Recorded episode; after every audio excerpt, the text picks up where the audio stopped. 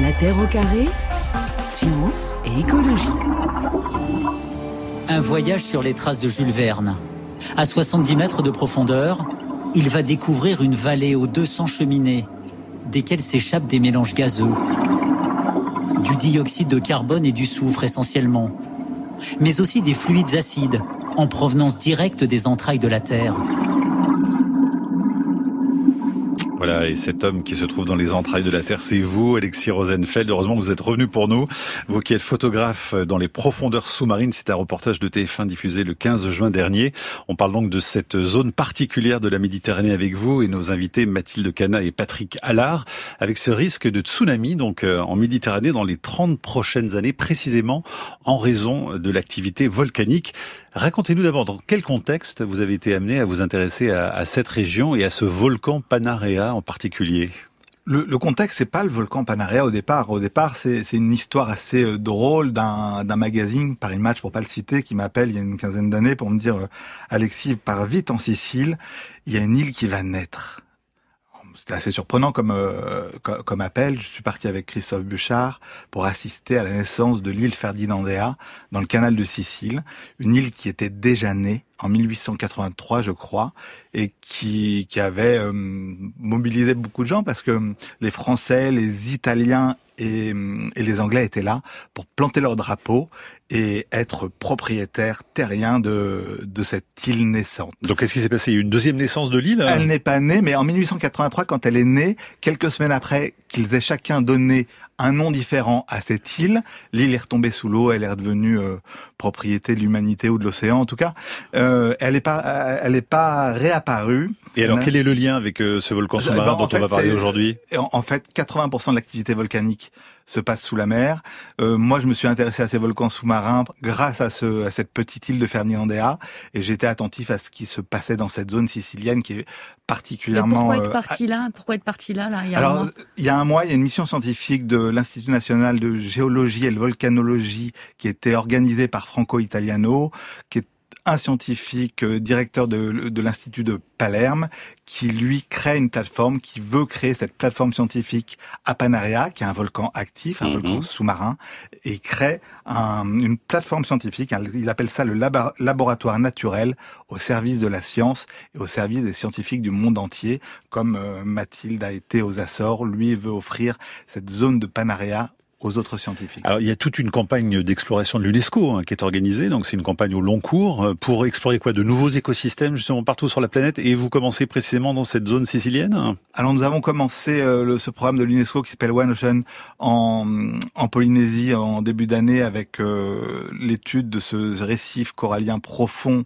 euh, autour de, de, Tahiti. Et l'idée c'est d'explorer sur deux ou trois missions par an des grandes aventures de, de la biodiversité de phénomènes naturels ou d'accompagnement de missions scientifiques pour, euh, pour le raconter différemment, offrir un œil un, un peu différent sur, euh, sur cet océan. Donc il y a un mois, vous étiez en Sicile, autour de ce volcan sous-marin. On va parler évidemment de ces volcans qu'on connaît beaucoup moins bien et qui pourtant présentent euh, une activité tout à fait particulière sur la planète.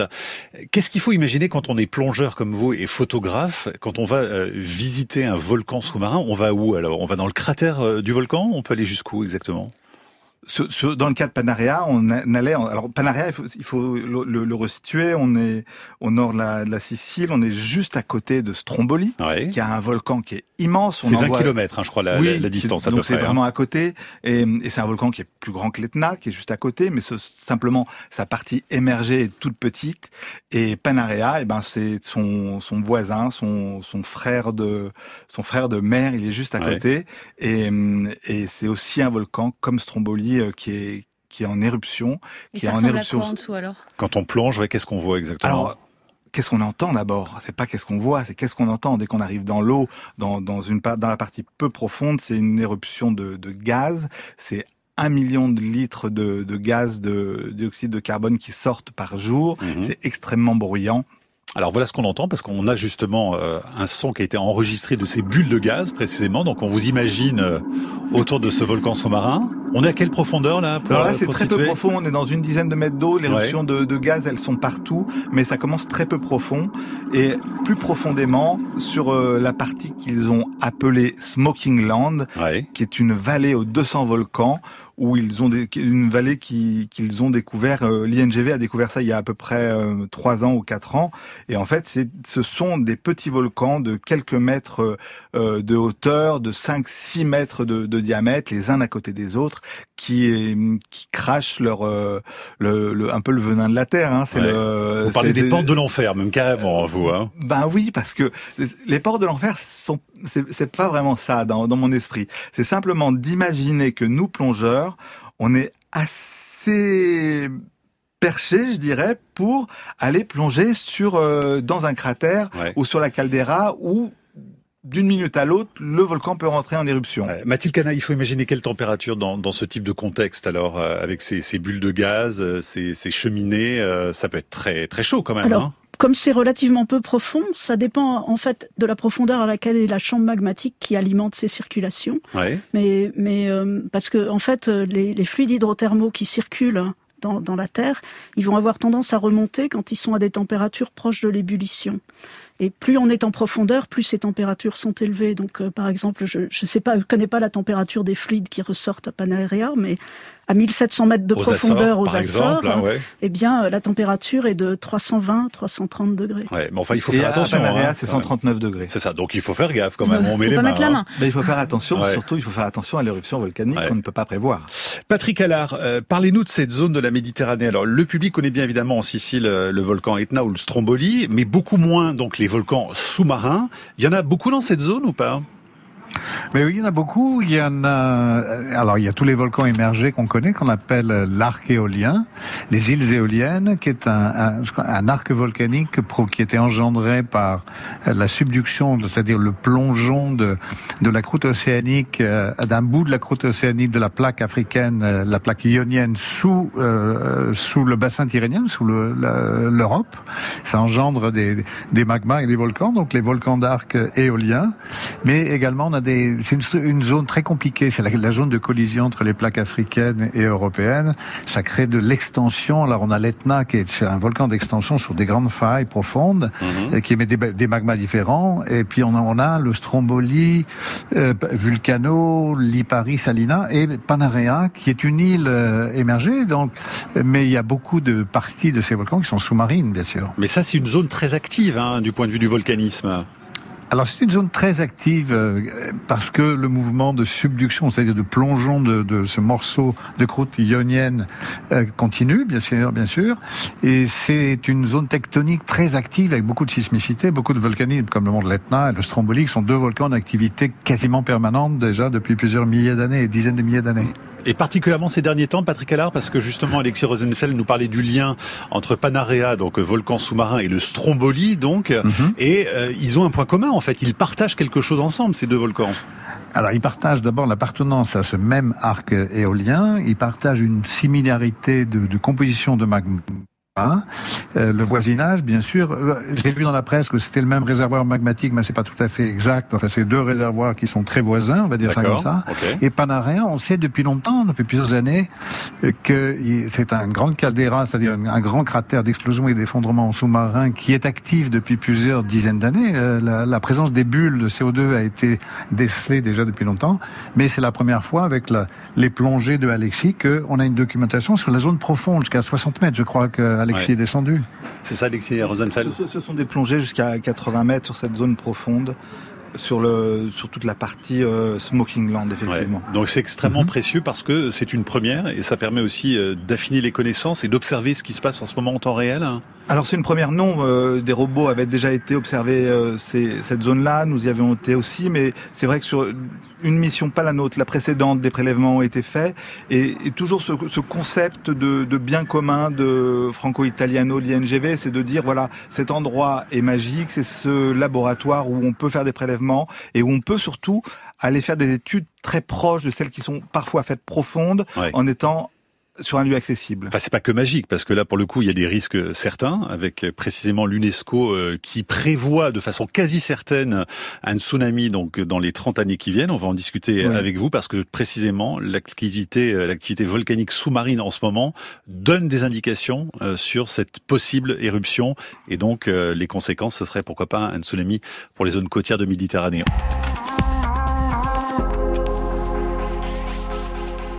Ici, le site est accessible aux plongeurs. L'endroit est donc idéal pour développer des outils dans le but de prévenir au plus vite les populations en cas de tsunami ou encore de pollution atmosphérique comme cela a déjà été le cas à cet endroit. L'explosion sous-marine qui s'est produite à Panarea en 2002 a rejeté dans l'atmosphère quelque chose comme un milliard de litres de CO2 par jour pendant 4 ou 5 mois. La voix de Francesco Italiano, volcanologue à l'Institut national de géophysique à Palerme, c'était sur TF1 toujours en juin dernier. Patrick Allard, qu'est-ce que ça représente un milliard de litres de CO2 par jour, comme ça a été le cas donc en 2002 à Panarea? Ah, bah, ça représente pas mal, effectivement, au niveau, au niveau local. Euh, si on, on, remet ça dans le bilan global des émissions de CO2 de sources naturelles et anthropiques euh, au niveau global, c'est très peu.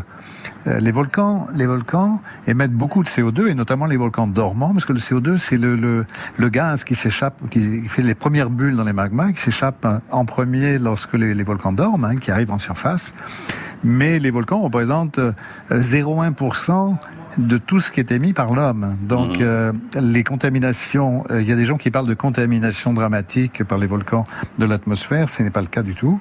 Les volcans font partie du cycle naturel, du background, des équilibres entre l'atmosphère, l'océan, etc. Il y a des grandes éruptions qui peuvent faire des gros impacts oui, occasionnellement, temporairement, bien sûr. Et au niveau des conséquences aussi potentielles, Mathilde Cana, euh, Sébastien sur franceinter.fr nous demande si le, réchauffement de l'eau peut être lié à, ces volcans sous-marins. Ben oui, en fait, euh, les, volcans sous-marins, ils, pardon, les volcans sous-marins, ils réchauffent l'eau de, trois par trois mécanismes différents. En fait, on, a parlé du gaz, donc le gaz chaud qui s'échappe, eh bien, il va réchauffer l'eau euh, autour de lui. Évidemment, si le volcan entre en éruption, la lave va va réchauffer l'eau environnante. Et puis une troisième façon de réchauffer l'eau qui est la plus efficace en fait, c'est l'hydrothermalisme, c'est-à-dire que l'eau elle-même va chercher la chaleur du volcan dans ses entrailles hein, jusqu'à proximité de la chambre magmatique et se réchauffe et, remonte. Et là, ça peut constituer des, des quantités de chaleur euh, assez importantes. Mais c'est des quantités de chaleur localisées, enfin c'est de la chaleur localisée autour de, de ces zones volcaniques. Voilà, c'est de, la, de la chaleur localisée. Euh, c'est euh, pour reprendre un peu ce que disait Patrick c'est d'abord ça fait partie du background naturel de la Terre, et ensuite quand on compare par exemple la production d'énergie euh, calorifique, enfin de, l'ensemble des systèmes hydrothermaux. Alors je ne connais pas le chiffre pour l'ensemble des volcans sous-marins, mais je le connais pour celui des dorsales. Euh, ça représente euh, une assez beaucoup moins que le bilan global d'énergie de l'espèce humaine. Patrick Allard, quand même, pour revenir sur ce que vous nous disiez, parce que vous sembliez nous dire que finalement les émissions de CO2 euh, émises par les volcans étaient plutôt euh, des quantités assez faibles euh, au fond. il y a quand même des conséquences, vous le soulignez, sur l'ensemble de la Terre. Il y a quand même des éruptions qui ont marqué durablement l'histoire de notre planète. Hein. Bien sûr. Quand, quand, je dis faible, je dis faible par rapport aux émissions anthropogéniques liées à l'activité humaine. C'est ça que je dis. Hein. Mmh. Dans les équilibres naturels, les volcans font partie des sources importantes, bien sûr.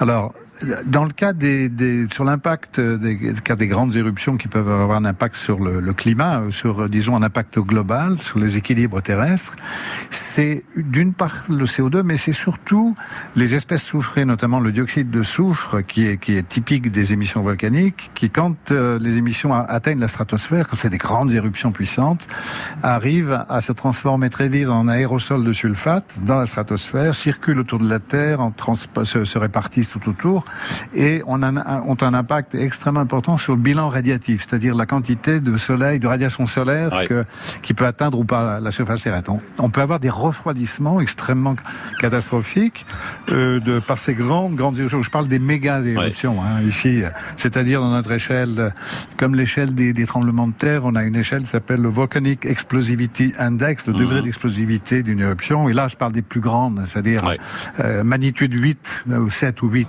Voilà.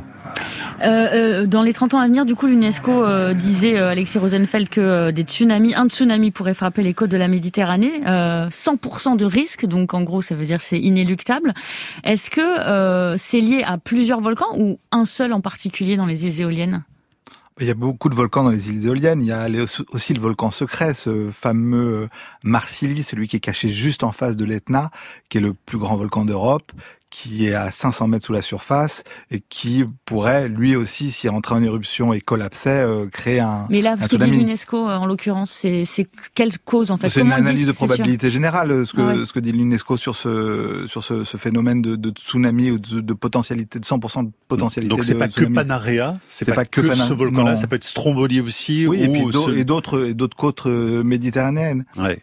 Alors il y a eu des précédents, hein, parce que effectivement, euh, du des tsunamis, en tout cas sur les côtes méditerranéennes, euh, les Niçois s'en souviennent. Par exemple en 1979, puisque effectivement un événement s'est déroulé là-bas le 16 octobre précisément. On a eu le temps juste de monter au premier étage. On était là dans la pièce, on a vu la première vague, elle s'est arrêtée sur la route. Et après, on a vu les caravanes arriver, tout ça. On a fermé la porte. J'ai pris mon fils, j'avais un tout petit bébé. J'ai pris ma mère, on est monté vite au premier. Scène irréelle dans les rues de la ville. Voiture, bateau, tout a été emporté par la vague.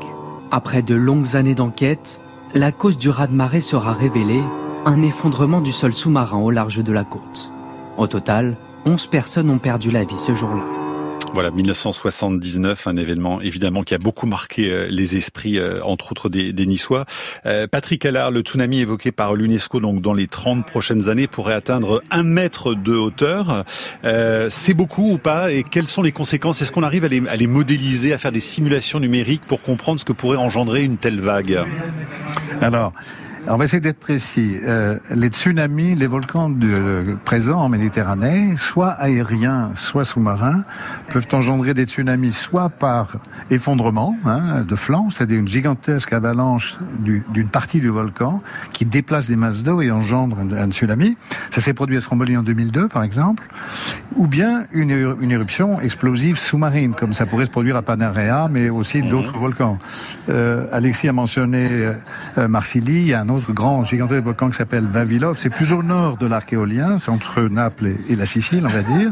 Ces grands volcans sont instables, ils sont à 800 mètres de profondeur à peu près, le sommet, et, pourraient engendrer par effondrement ou par grande explosion euh, des tsunamis. Donc ces tsunamis, euh, c'est pas un, mètre de hauteur, c'est plusieurs mètres euh, proche de la source. Et puis ensuite, évidemment, euh, on, a, on, a, des simulations qui montrent qu'à Naples, des effondrements de Stromboli antérieurs ont engendré des tsunamis qui, en, en une demi-heure, arrivent à Naples, par mhm. exemple, hein, 400 km au nord. Donc ça veut dire que ça peut vraiment euh, toucher les côtes, y compris les, les, côtes françaises. Absolument, ça peut toucher les côtes de Sicile, de Calabre, bien sûr, de, de, mais aussi de Corse, bien sûr, ou la Méditerranée. Et on fait donc des simulations numériques de la propagation de ces tsunamis, de leur vitesse de propagation, de la hauteur des vagues en fonction de, des paramètres sources de l'événement. Mais on peut faire une cartographie du risque à l'avance ou pas? Parce qu'évidemment, euh, il faut prévenir les, les, populations. Et là, on a un risque de 100% pour les 30 prochaines années, Alexis Rosenfeld. C'est pourtant un risque qui est assez sous-estimé, non?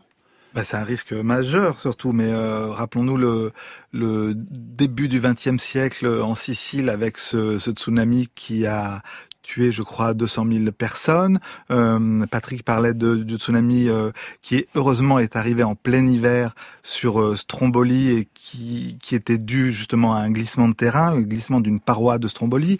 On s'inquiète de l'Etna aussi, de la mhm. possible glissement d'une d'une paroi de, de l'Etna qui est, qui est extrêmement surveillée. Donc euh, oui, aujourd'hui le le risque et je crois que c'est le message de, de l'UNESCO, c'est de, de, de prévenir, d'éduquer et d'essayer de, de former les, les populations côtières à, à, à, ce risque et à, à réagir. Quand, quand, on était à, à Stromboli, ce qui était surprenant, c'était de voir au bord de la plage, sur les chemins, des panneaux alerte tsunami avec des flèches, des panneaux jaunes, des panneaux de signalisation. ça fait partie du décor, quoi. Ça fait partie du décor en disant prenez ce chemin ou prenez ce chemin pour évacuer le, mm. pour évacuer en cas d'alerte. En tout cas, il y a un programme de prévention effectivement de, de l'UNESCO qui s'appelle Tsunami Ready pour essayer de sensibiliser les populations et pas seulement sur l'arc méditerranéen, c'est partout dans le monde. C'est hein. partout dans le monde. C'est pas que de les sensibiliser, c'est de les former aussi à évacuer avec des zones d'entraînement. Ce qu'il y a eu déjà en Méditerranée, ce qu'il y a eu à Cannes, ce qu'il y a en Corse, et ce qu'il y a en Grèce aussi? Allez, on y revient évidemment dans un instant avec vous. Et puis c'est promis, Mathilde Canard, on ira dans votre zone des Açores pour évoquer aussi les sources hydrothermales et ces cheminées qui sont euh, si importantes pour la connaissance scientifique.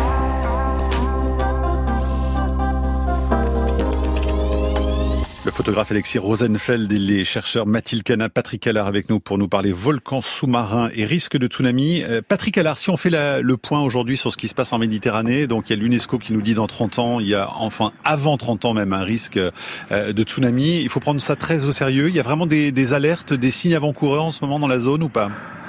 Non, on va pas dire qu'il y a des signes. On peut pas dire qu'il y a des signes avant-coureurs. Faut, faut être raisonnable, mhm. mais c'est une préoccupation, c'est une probabilité qui est, qui est loin d'être négligeable, de par l'activité des volcans, de par l'instabilité de certains de ces volcans, euh, mais pas pas qu'en euh, en Italie. Hein. Rappelons-nous de la catastrophe de Santorin euh, au XVIIe siècle avant Jésus-Christ, euh, qui a mis fin, euh, accéléré la fin de la civilisation minoenne. Les vagues qui ont déferlé à 200 km sur la crête, elles faisaient la dizaine de mètres encore. Donc c'est un risque qui. Il y a des volcans qui peuvent s'effondrer, voire faire éruption sous l'eau. Euh, J'ai pas mentionné aussi que lors d'une grande éruption euh, très très puissante, l'effondrement de la colonne de gaz et de blocs peut aussi, en, s'effondrant sur elle-même, engendrer. C'est comme si vous lancez des, des cailloux dans l'eau, engendrer des grandes vagues qui créent des tsunamis. Donc cette probabilité existe, elle est significative et il est temps effectivement d'alerter ou d'informer bien les populations. Le risque est surveillé, c'est-à-dire on a instrumenté les différents pays et suite, ont installé des réseaux euh, là, je parle uniquement des volcans. Hein. On ne parle pas des, séismes, mais les séismes sont éventuellement déclencheurs aussi. Mmh. Des réseaux de marégraphes, hein.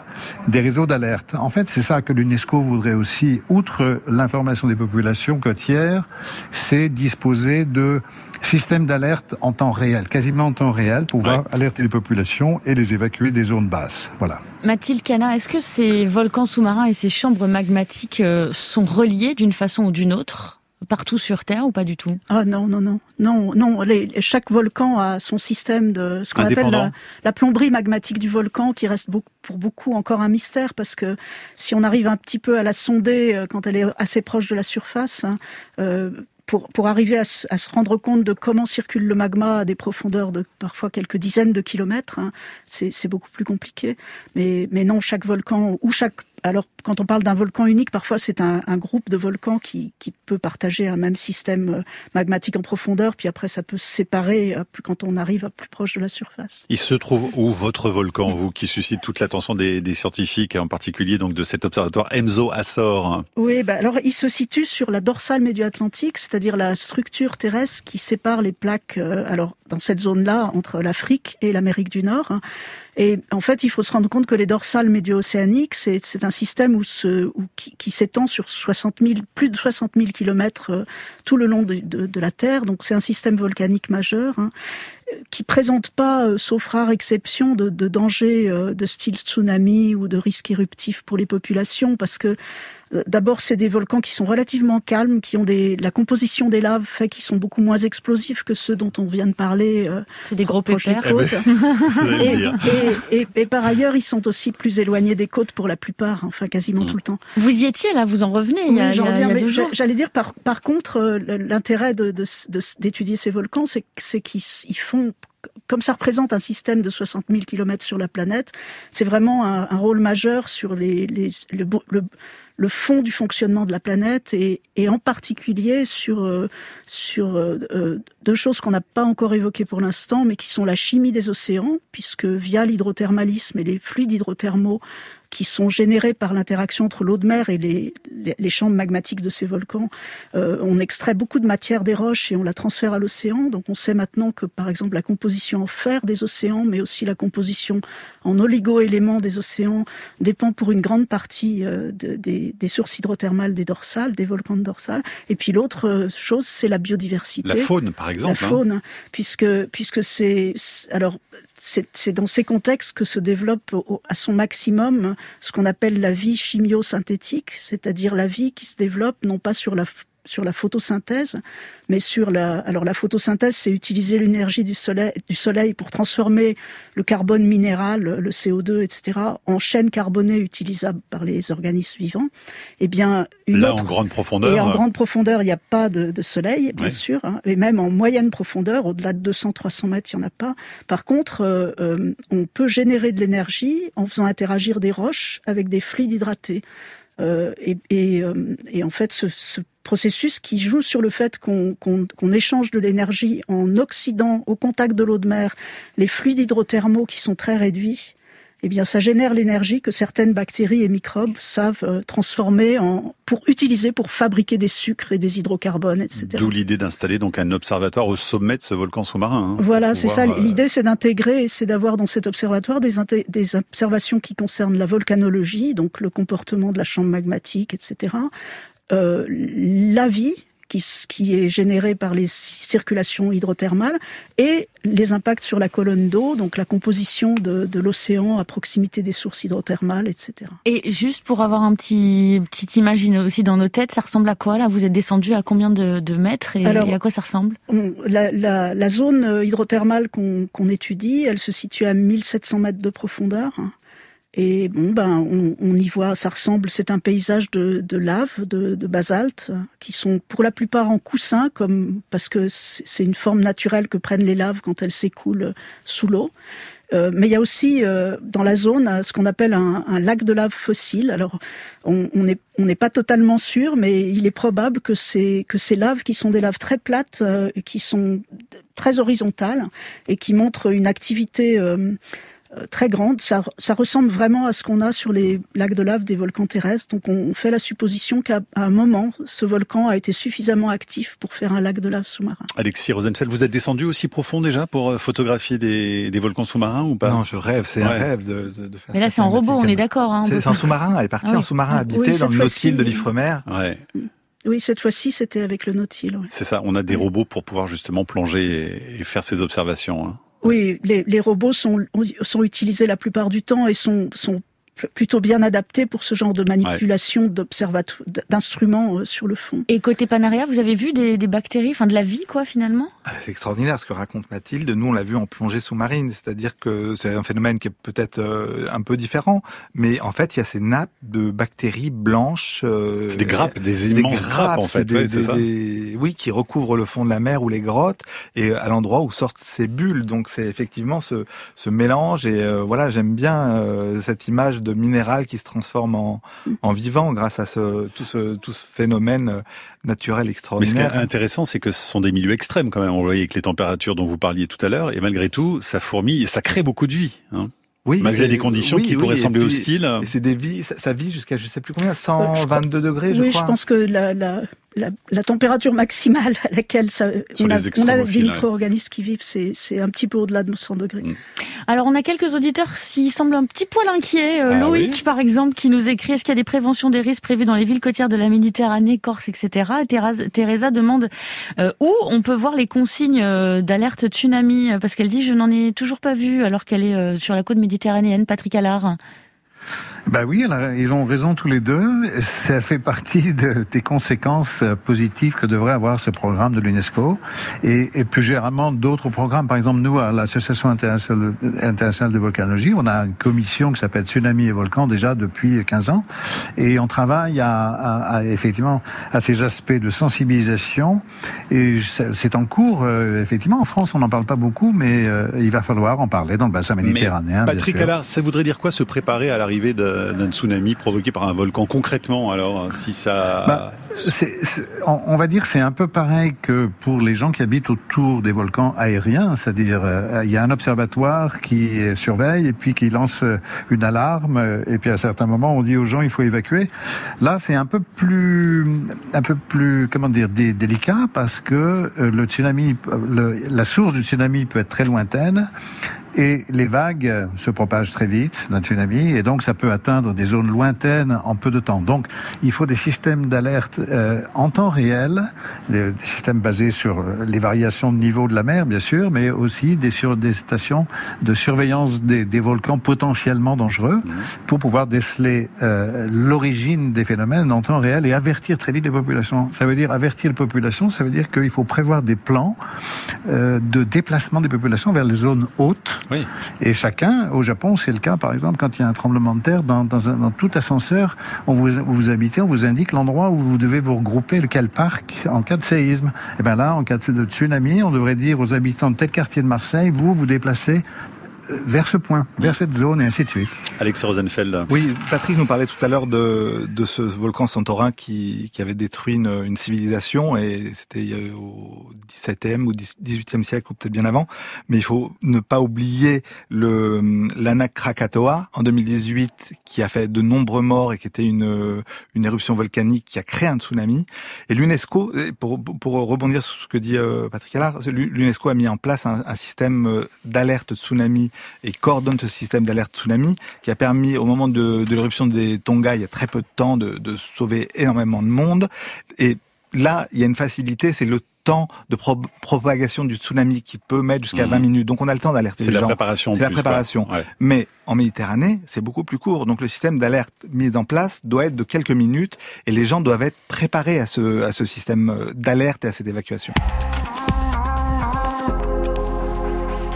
Volcanisme sous-marin avec nos invités Alexis Rosenfeld, Mathilde Cana, Patrick Allard. Euh, Patrick Allard, quand même une, une, réflexion par rapport à ce que vous nous disiez tout à l'heure. Euh, quand on voit quand même euh, la commission océanographique de l'UNESCO nous dire qu'il y a un risque de 100% de voir un tsunami dans les 30 années qui viennent, et que vous, parallèlement, vous nous dites, bah, finalement, faut pas trop s'inquiéter quand même, être trop alarmiste. Qu'est-ce qu'on prend comme information alors dans tout ça? Ah, vous faites la moyenne. Ah oui, merci. Bah, super. non, non, non, non, mais mon commentaire, c'est juste de dire, c'est euh, des probabilités. Quand vous dites on a une probabilité de 100%, ça veut dire que vous êtes, c'est certain, ça va arriver. Or, or, on n'a pas ce degré de certitude. On, on, on a des, des, degrés de probabilité par zone pour certains édifices, soit d'effondrement, soit d'éruption, et donc de conséquences et de zones affectées. Mais euh, euh alors, si on met tout ensemble, toutes les causes, effectivement, on peut arriver à dire c'est un peu comme les probabilités. Moi, je vais vous dire que, par exemple, je suis quasiment à 100% de probabilité qu'en décembre, on aura Noël cette année. Ah, donc, vous êtes de mauvaise foi. Vous désavouez, vous désavouez l'UNESCO, Patrick Allard, un peu, non? Non, non, non, non, non. Ce que, ce que je voudrais simplement, c'est, c'est que ils ont raison d'attirer l'attention et de faire une forte, euh, forte nouvelle, de créer de l'émotion, euh, parce qu'il faut sensibiliser les populations, il faut que les gouvernements débloquent les crédits, etc., contribuent, les chercheurs s'intéressent et tout.